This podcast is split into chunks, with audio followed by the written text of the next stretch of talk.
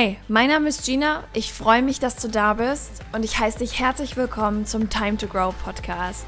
Dein Podcast für dein Leben, wie es ist und wie es sein kann.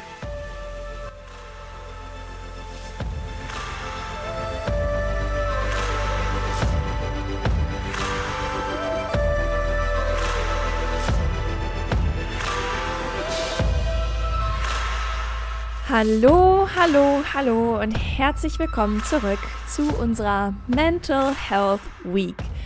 Ich freue mich, heute ist Freitag, das heißt, wir sind schon an Tag 5 von 7 und ich möchte dir ganz ehrlich sagen, dass diese Woche auch für mich sehr spannend ist, denn auch ich erinnere mich dadurch, dass ich diese Themen mit dir durchgehe, immer und immer wieder daran, wie wichtig es ist, dass wir mental gesund sind, dass wir darauf achten, genauso wie wir auf alles andere achten. Und heute wollen wir mal darüber sprechen, wie du jemanden unterstützen kannst, der vielleicht gerade mental in einer schwierigen Phase steckt oder vielleicht sogar an einer Depression erkrankt ist. Es ist, finde ich, ganz oft sehr schwierig von außen das Richtige zu tun und manchmal ist man dann etwas übereifrig, man fällt in Toxic Positivity und gibt ganz, ganz gefährliche Ratschläge. Darüber sprechen wir auch gleich noch. Was ist Toxic Positivity? Wie kannst du das umgehen und was solltest du auf gar keinen Fall tun? Wir sprechen darüber, was Self-Care wirklich ist, damit du eben auch darauf achten kannst, dass die Person sich auch wirklich um sich kümmert. Das heißt, Self-Care ist einfach nicht nur, mach mal ein Schaumbad, nimm dir mal einen Tag für dich. Wir sprechen gleich mal ganz wirklich ganz offen und ehrlich darüber, was Self-Care eigentlich ist, Hard Facts und warum es so wichtig ist. Und am Schluss möchte ich gerne noch ein paar Dinge mit dir teilen, die du tun kannst, wenn jemand tatsächlich an einer Depression erkrankt ist.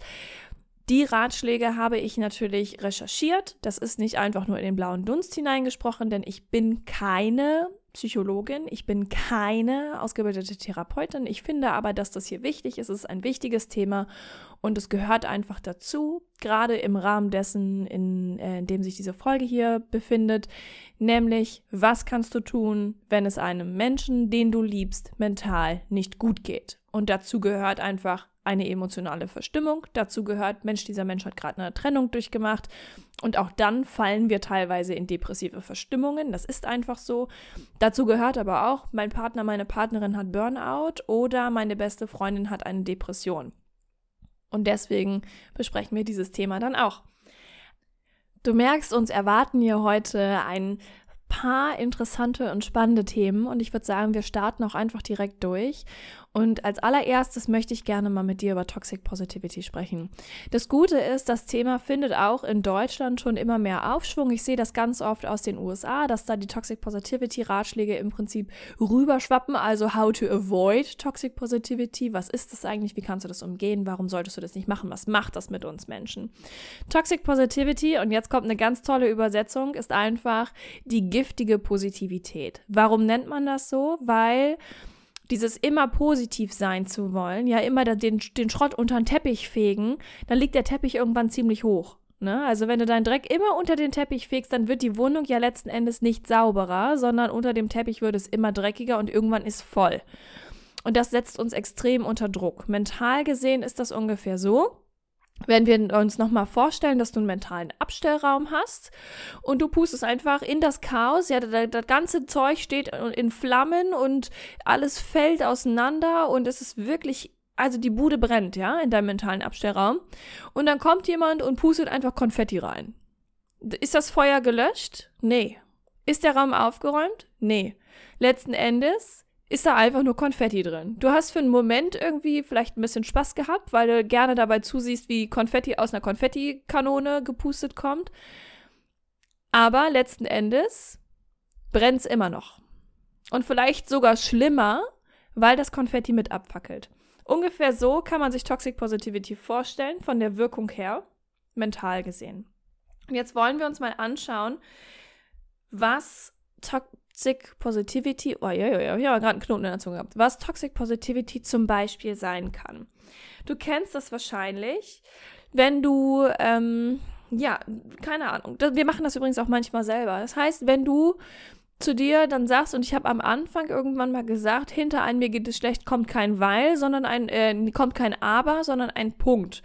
Und Toxic Positivity von außen und innen kann zum Beispiel sein, den Kindern in Afrika geht es viel schlimmer, mir geht es ja hier sehr gut. Toxic Positivity. Toxic Positivity kann sein, dass jemand, der mit einem Problem zu dir kommt und sagt, Mensch, ich weiß nicht, wie ich das handeln soll, ich fühle mich total unter Druck gesetzt, ich kann nicht mehr. Und diese Person fängt da gerade an, ein Problem wieder zu spiegeln. Und du kommst und sagst, hey, komm, schaffst du schon, reiß dich zusammen, denk positiv. Oder ja, lächel. Das hilft. Einfach lächeln, du schaffst das. Natürlich ist das ein gut gemeinter Ratschlag, es kann aber sehr schnell umschlagen und das ist das Problem an Toxic Positivity. Dieses, hey, du hast so viele Dinge, für die du dankbar sein kannst. Konzentrier dich darauf. Oder anderen geht's so viel schlechter als dir. Ich meine, du hast nur deinen Hund verloren, von einer Freundin von mir ist gestern der Opa gestorben. Das ist viel schlimmer. Wir können das nicht vergleichen. Dieses Generalisieren von, von Problemen, das muss aufhören. Probleme sind nie objektiv schlimm, sondern immer subjektiv. Das heißt, egal was du erlebst oder was eine geliebte Person von dir erlebt, es geht immer und ausschließlich um das subjektive Empfinden. Und das können wir nicht generalisieren, weil wir es nicht fühlen und weil wir auch kein Recht dazu haben. Jedes Problem hat in seiner subjektiven Wahrnehmung die Berechtigkeit, äh, die Berechtigung dazu, wirklich schlimm zu sein, sich schlimm anzufühlen, das schlimmste Problem aller Zeiten zu sein, auch wenn es für dich objektiv, also in deiner subjektiven Wahrnehmung, im Zuge der Objektivität, weil objektiv bedeutet ja, und da gehen wir jetzt mal ganz kurz so ein bisschen in die Abgrenzung dieser beiden Wörter, eine richtige Objektivität gibt es de facto gar nicht. Objektiv ist eigentlich nur das, was die Mehrheit der Gesellschaft als in Anführungszeichen normal ansieht, worauf man sich quasi geeinigt hat. Das ist dann die Objektivität. Gehen wir aber davon aus, dass alles eine Form der Wahrnehmung ist, ist jede Objektivität auch subjektiv, weil sie auf die Objektivität basiert auf jemand anderes Wahrnehmung, also auf der Wahrnehmung einer Mehrheit, einer Gruppe. Deswegen dürfen wir aufpassen, was wir glauben, was objektiv nicht so schlimm sein kann, im Prinzip. Ja, nur weil die meisten Menschen das vielleicht so anders nicht so wahrnehmen würden, nicht so dramatisch, sage ich jetzt mal, um das, ne, nur kurz zu beschreiben. Keine Wahrnehmung ist dramatisch. Nichts ist in diesem Zuge überdramatisiert. Natürlich können wir in diese Dramatisierung fallen, aber generell gilt erstmal eins. Ist es subjektiv schlimm, dann ist es schlimm. Fertig. So. Dementsprechend ist auch Toxic Positivity zu sagen, komm, so schlimm ist es jetzt auch nicht. Kennst du vielleicht auch, das machen auch viele Eltern mit ihren Kindern. Ja, das Kind hat gerade, für das Kind bricht gerade eine Welt zusammen. Aus der kindlichen Brille gesehen versteht es die Welt nicht mehr. Es weint, es schreit, es weiß nicht, wo es hin soll, es weiß nicht, mit sich umzugehen, es fühlt sich alleine und von den Eltern kommt dann, so schlimm ist es jetzt auch nicht. Reiß dich mal zusammen. Ich sag nur Konfetti im mentalen Stübchen und da brennt's. So schlimm ist es ja nicht. Das ist Toxic Positivity. Wenn du also nicht möchtest, dass jemand verbrennt innerlich im mentalen Abstellraum, dass du das Feuer noch weiter zündest, dann darfst du darauf achten, das Subjektive subjektiv zu lassen, das anzunehmen und nicht in Toxic Positivity zu fallen. Das ist das Erste und das Wichtigste, was du tun kannst. Generell gilt übrigens auch immer, ganz oft ist diese Hilfe, die wir anderen anbieten wollen, glaube ich, nicht unbedingt das Richtige. Also kluge Ratschläge zu geben, ist in vielen Fällen tatsächlich einfach nicht das Richtige.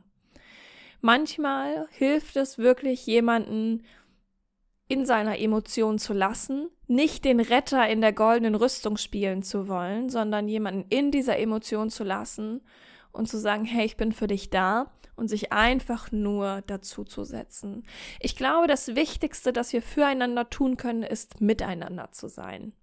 und nicht zu versuchen, die Person, der es gerade schlecht geht, aus ihrem Leben rauszuziehen, in unseren State of Mind zu ziehen. Das ist nämlich auch sehr toxisch.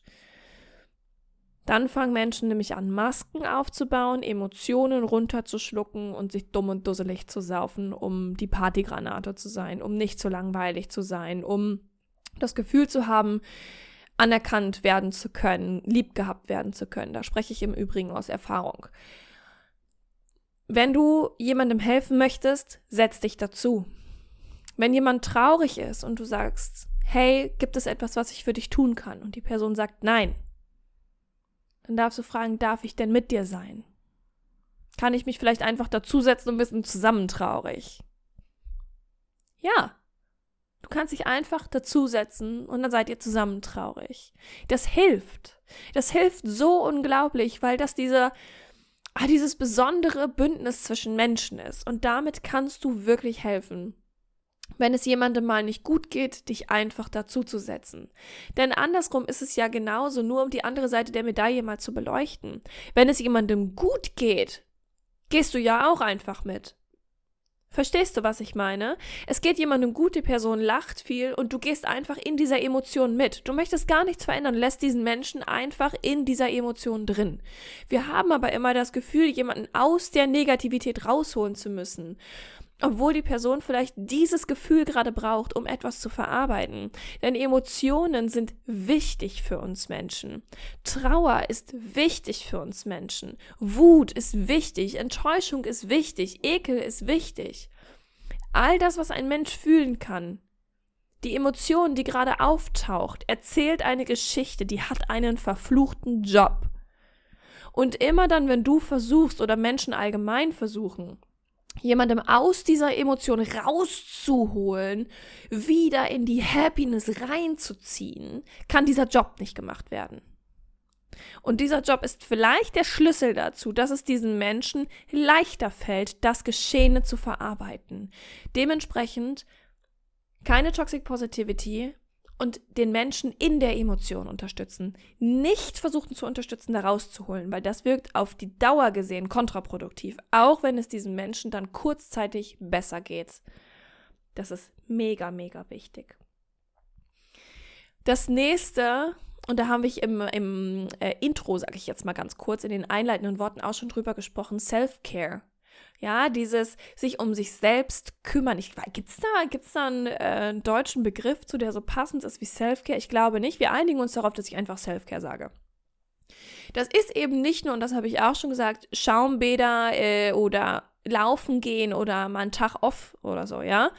Self-Care ist viel, viel, viel, viel, viel mehr. Und jetzt möchte ich einfach mal kurz darüber sprechen, was es noch sein kann. Denn so erkennst du auch, dass du, wenn du einem Menschen helfen möchtest, und das kannst du natürlich auch wunderbar auf dich anwenden, was jetzt kommt, wenn du einem Menschen helfen möchtest, dann ist es halt mehr als nur ein Schaumbad. Ja, zum Beispiel. Selfcare kann sein, dass wenn du auf ein Ziel hinarbeitest, du dich nicht vergisst. Das ist, das ist Self-Care, dass du deine Bedürfnisse immer noch im Blick hast, denn die darfst du nicht vergessen. Manche fangen ja dann an, die hören auf zu schlafen, die hören auf zu essen, duschen gibt es nicht mehr und sicher, das kann mal passieren. Letzten Endes, es ist aber Self-Care, sich um sich selbst zu kümmern, auch wenn wir auf ein wichtiges Ziel hinarbeiten. Es ist zum Beispiel auch Self-Care, sich selbst Zeit und Raum zu geben, um seine Emotionen zu fühlen. Und da kommen wir jetzt wieder zu dem, was wir eben hatten. Du merkst, der Kreis fängt an, sich immer wieder zu schließen.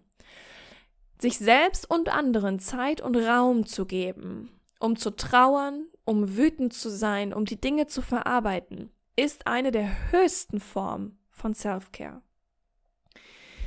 Ähm, Self-Care kann auch sein, wirklich die harten Sachen zu tun, die Dinge, die für dich schwer sind, um dir im Prinzip die Zukunft aufzubauen, die du für dich haben möchtest. Dazu kann auch zählen, Nein zu sagen, klare Grenzen zu setzen.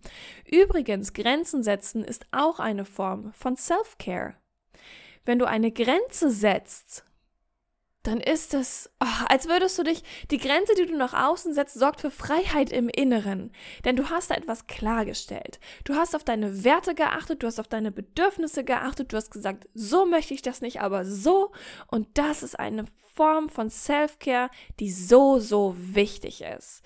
Und du kannst Menschen, denen es nicht gut geht, darin unterstützen, indem du von außen ihre Grenzen abfragst.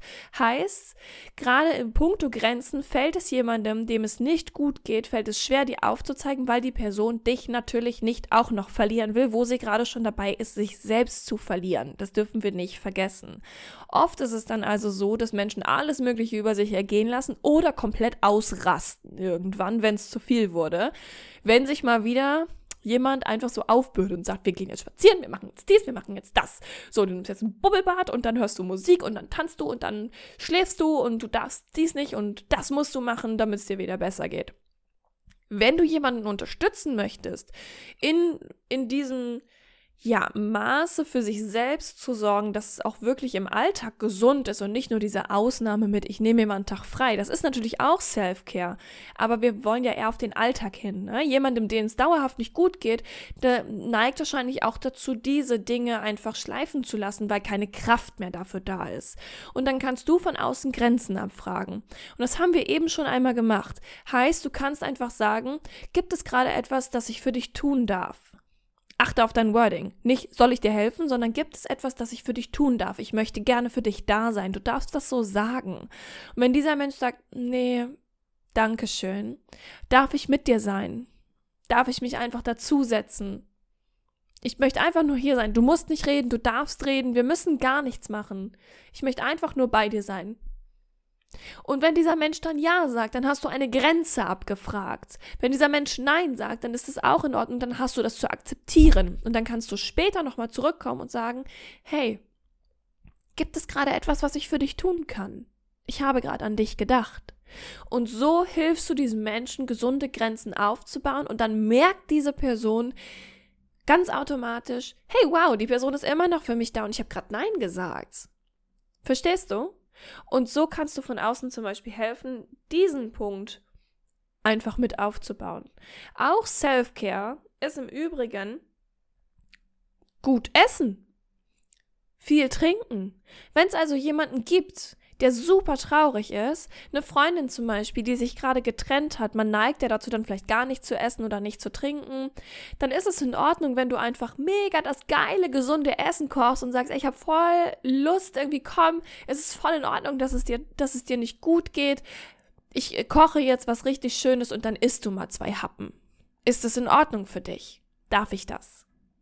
Hast du wieder eine Grenze abgefragt, plus du sorgst dafür, dass dieser Mensch gesund ist und wenn du nett bist, stellst du noch ein leckeres Getränk dazu. Ne? Auch das ist wichtig. Ähm, was ist noch Self-Care? Finde ich noch ein Beispiel. Ja, finde ich. Self-Care ist auch, sich und seine Emotionen, seine Emotionen und seine komplette Energie nicht in jemanden zu stecken, der diese einfach verschenkt und verplempert. Wenn du ständig und ich rede jetzt nicht über die Freundin, der es gerade nicht gut geht oder um den Partner, der gerade eine depressive Phase hat. Darum geht es nicht. In guten wie in schlechten Zeiten gilt nicht nur für eine Ehe, sondern auch für alle anderen Beziehungen in deinem Leben, ja. Auch in der Beziehung zu dir selbst übrigens. Ist nicht immer nur alles Happiness und Einhornkuchen. Ja? Also, so, nur um das hier klar zu machen. Aber wenn es jemanden gibt, der nie so richtig was für dich tut, der nie sich auch mal um dein, dein Wohlergehen kümmert, sondern der, der so richtig ja, so ein Arschlochmensch halt ist, um das jetzt mal auf Deutsch zu sagen, dann ist es Self-Care, dass du dich einfach von diesen Menschen entfernst. Denn auch das ist eine gesunde Grenze. Achte darauf, wem und was du deine Energie schenkst. Auch das ist Self-Care. Damit die Folge nicht zu lang wird, wir sind jetzt schon bei 20 Minuten und das in der kurzen Mental Health Week, aber ich hoffe, dass du jetzt hier bisher schon viel mitnehmen konntest. Lass uns noch mal kurz darüber sprechen, was du machen kannst, wenn jemand wirklich eine Depression hat. Wie kannst du dann da sein? Mm, für einen Menschen mit einer Depression, und da möchte ich jetzt sagen, ich möchte das hier nicht generalisieren. Das ist, ich glaube, dass sich eine Depression für jeden Menschen unterschiedlich anfühlt. Ich kann es natürlich nicht hundertprozentig sagen. Ich war ja bisher nur ich. Weil aber das ganze Leben sehr subjektiv ist, glaube ich, dass das für jeden einfach was sehr unterschiedliches ist. Und ich glaube, dass wir auch hier wieder diese natürlichen Grenzen abfragen dürfen und den Menschen dabei unterstützen dürfen. Und meiner Meinung nach ist das Wichtigste, was wir für Menschen machen können, und das habe ich eben schon gesagt, da sein. Ohne die goldene Rüstung, ohne den Retter in der Not spielen zu wollen, ohne das, das heilende Mittel zu sein, ähm, sondern einfach nur stinknormal da sein. Und wenn das bedeutet, dass ihr vier Tage lang in einem dunklen Zimmer sitzt und anfangt irgendwann euch gegenseitig voll zu stinken, weil keiner mehr geduscht hat, dann ist das auch in Ordnung. Ja, einfach nur, um es mal gesagt zu haben. Noch 80 Mal. Was kannst du machen? Du kannst, wenn du jemanden kennst, der depressiv ist und du hast auch einen guten Kontakt zu der Person, dann melde dich bei diesem Menschen versuche diesen Menschen zu erreichen. Und da geht es mehr um mehr als einfach nur zu schreiben, hey, wie geht's dir? Weil das kann eine Frage sein, die wirklich sehr erschlagend wirkt, sondern es geht viel mehr darum, die Tür zu öffnen, die Tür für jede Form der Interaktion zu öffnen. Egal, ob das einfach bedeutet, dass du der Person einen Meme schickst oder eine schöne Erinnerung, die ihr hattet, ähm, oder dass du einfach mal fragst, hey, hast du das und das gesehen? Vielleicht eine Serie oder ein Film und du weißt, dass dieser Mensch sich generell dafür interessiert. Einfach dieses Alltägliche, die Tür für Interaktionen öffnen, ohne Druck, ohne, ohne Erwartungen, ohne Forderungen, einfach nur zu zeigen, ich Mensch, du Mensch, wir beide, wir sind verbunden. Das kannst du machen. Was du auch machen kannst, ist der Person eine kleine Aufmerksamkeit schicken. Ein Strauß Blumen, irgendwas Unerwartetes. Warum? Weil uns Menschen das generell glücklich macht. Das gibt uns ein Gefühl von, oh krass, ich bedeute jemandem so viel, dass die Person mir einfach so, ohne was zu sagen, ohne was zu erwarten, mir ein Geschenk geschickt hat. Einfach so. Ich habe zum Beispiel von einer Freundin von mir einfach Vasen geschickt bekommen, weil sie wusste, dass ich noch welche brauche. Und immer wenn ich die sehe, erinnern mich diese Vasen daran, dass ich sie habe. Und das macht mich extrem happy. Und das gilt auch für Menschen, die eine Depression haben. Ja, du kannst zum Beispiel auch einfach ähm, einen Essensgutschein zu der Person schicken, ja, oder irgendwie einen Gutschein, worüber die Person Essen bestellen kann. Denn jemand, der wirklich depressiv ist, für den sind die alltäglichsten Dinge richtig schwierig. Und jetzt kommen wir wieder zu diesen Self-Care-Dingen. Essen, trinken ist mega wichtig. Wenn jemand aber nicht mehr die Kraft hat, einkaufen zu gehen, weil gerade alles schwer ist, weil nichts, nichts einfach ist, nicht mal die Schuhe anzuziehen und einkaufen zu gehen, weil es einfach gerade zu viel ist. Dann kannst du die Person damit unterstützen, dass du sagst, hey, ich musste gerade an dich denken, ich weiß, dass du das und das Restaurant voll gerne magst, ähm, und dann schickst du da den Gutschein hin. Einfach so und sagst, ich würde mich mega freuen. Essen geht heute auf mich, ich hab dich lieb. Mega schön. Das ist zum Beispiel eine Idee. Ähm, was du auch machen kannst, ist der Person einfach anzubieten, Gespräche zu führen. Dass du sagst, hey, wenn du reden möchtest, ich bin wirklich da. Wann hast du Zeit? Sag mir einfach Bescheid. Ich mache mega gerne, nehme ich mir Zeit für dich. Ich höre dir einfach zu. Du kannst einfach alles aussprechen, ohne verurteilt zu werden, ohne Angst haben zu müssen. Es ist völlig in Ordnung, dass du dich gerade so fühlst. Und wenn du reden möchtest, dann bin ich sehr gerne da. Das zum Beispiel einfach Platz machen für diese tieferen Gespräche, für Dinge, die der Mensch sich vielleicht nicht traut auszusprechen. Und auch da ist es wichtig, die natürliche Grenze wieder zu akzeptieren. Es kann sein, dass die Person sagt, oh, mega nett, würde ich voll gerne in Anspruch nehmen, hast du morgen Zeit? Und dann habt ihr direkt schon einen, einen ja, einen Termin in Anführungszeichen ausgemacht es kann aber auch sein, dass dieser Mensch in drei Wochen auf dich zukommt, erstmal sagt, hm, nee, danke, aber dass dieses Angebot immer noch im Kopf weilt. Und wenn du einfach da bist, diese menschliche, diesen menschlichen Kontakt aufrecht erhältst, dann ist die Wahrscheinlichkeit, dass diese Person irgendwann sich traut, auf dich zuzukommen, relativ hoch. Und ähm, dann ist es natürlich Kunst der Dinge, das Angebot auch für die nächsten drei Jahre noch aufrechterhalten zu lassen. Ne? Einmal dieses Angebot gemacht, dann gilt das. Ende der Geschichte. Was du auch machen kannst, ist ähm, ja fragen, ob dieser Mensch vielleicht einen schönen Tag mit dir verbringen möchte. Zum Beispiel wandern gehen oder ja, irgendwas. Plan einen schönen Tag für euch beide. Frag, ob dieser Mensch das möchte. Und du planst und die Person muss gar nichts tun, weil das mit Depressionen sehr schwer sein kann, etwas zu tun. Das hatten wir gerade schon. Aber Quality Time ist immer eine schöne Sache. Immer. Ähm, was du noch machen kannst, und da ist es natürlich auch wieder die Sache der gesunden Grenzen für depressive Menschen oder für Menschen, die an einer Depression erkrankt sind, um das mal vernünftig auszudrücken, weil ähm, ich mag den Terminus depressive Menschen nicht so gerne. Ich finde, es ist eine Erkrankung und der Mensch ist auch ohne diese Depression vollständig und ich möchte keinen Menschen grundlegend darüber klassifizieren. Deswegen ein Mensch, der an einer Depression erkrankt ist. So. Da darf ich noch ein bisschen üben, den Terminus dann auch wirklich so zu verwenden. Es kann sehr schwer sein, dass wenn man an einer Depression erkrankt ist, sich um Therapiemöglichkeiten zu kümmern, weil das sehr viel Aufwand ist. Und wenn du jemanden hast und du weißt, dass die Person sich gerne helfen lassen möchte und auch sagt, oh, ich müsste echt eine Therapie machen und ich würde so gerne Therapie machen, dann darfst du das Angebot ausstellen, zu sagen, ich möchte dich gern unterstützen. Ich weiß, dass es total überwältigend sein kann. Und ich habe auch gehört, dass die Therapieplätze super rar sind. Und wenn du möchtest, dann helfe ich dir sehr gerne dabei, äh, was zu finden. Ich habe hier schon mal so eine Liste rausgesucht von äh, guten Psychologen, die haben gute Bewertungen oder ich kenne jemanden, der hat da gute Erfahrungen aus der Nähe. Wenn du möchtest, rufe ich gerne mal alle an kannst ja mal Bescheid geben und dann gucken wir mal, wo wir einen Termin für dich machen können. Musst mir nur dein äh, oder darfst mir halt nur deinen Kalender geben damit ich da kein Tovabo in deinem Alltag anrichte. Mega die Hilfe, mega die Hilfe, weil, was wir nicht vergessen dürfen, es gibt viele Menschen, die an einer Depression erkrankt sind, die sich helfen lassen wollen, aber die haben nicht die Kraft, um diese Hilfe erstmal zu erreichen, weil, wie gesagt, ganz viele Therapeuten und Psychologen ausgebucht sind bis nach Meppen. Also da findest du 22 erst wieder einen Termin und dann kann es auch zu spät sein, ne? Müssen wir jetzt auch mal sagen.